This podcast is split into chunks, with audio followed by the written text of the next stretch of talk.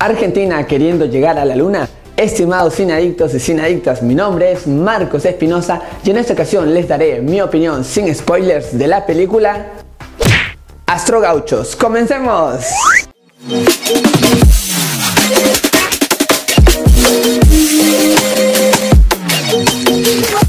Bienvenidas y bienvenidos a todos a su canal Marco del Cine, su canal en donde les contamos qué tal están las películas del momento. Ahora, sin más que decirles, iniciamos nuestra crítica.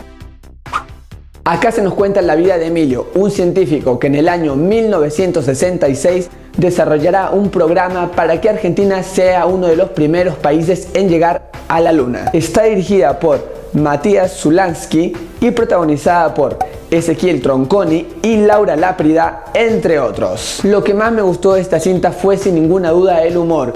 Quizás hay muchos clichés de todo este género del humor, todo esto ya conocido. Sin embargo, acá las situaciones cotidianas la convierten en muy bizarras Así que reírte no será ningún problema. Otro punto muy favorable de esta película es que logran meter una crítica a la política de Argentina de esa época. Y dentro de todo lo hacen bastante bien. ¿eh? Es una indirecta como a la realidad inclusive actual.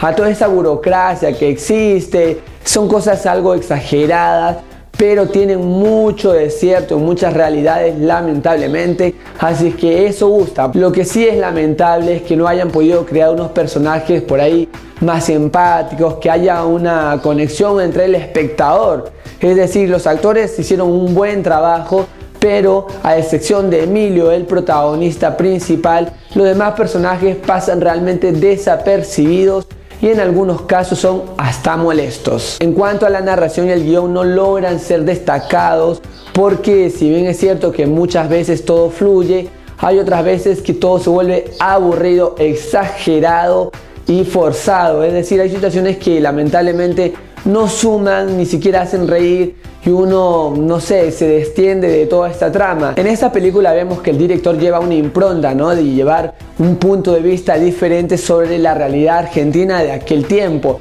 Esto me gustó porque lo vi un tanto original, contar algo real pero desde un método un poco chistoso. Así es que en esta ocasión funciona esos momentos sin embargo, ya cuando pasa desde la mitad de la película en adelante, lo mismo que estábamos viendo que funcionaba, lo hacen muy pero muy exagerado.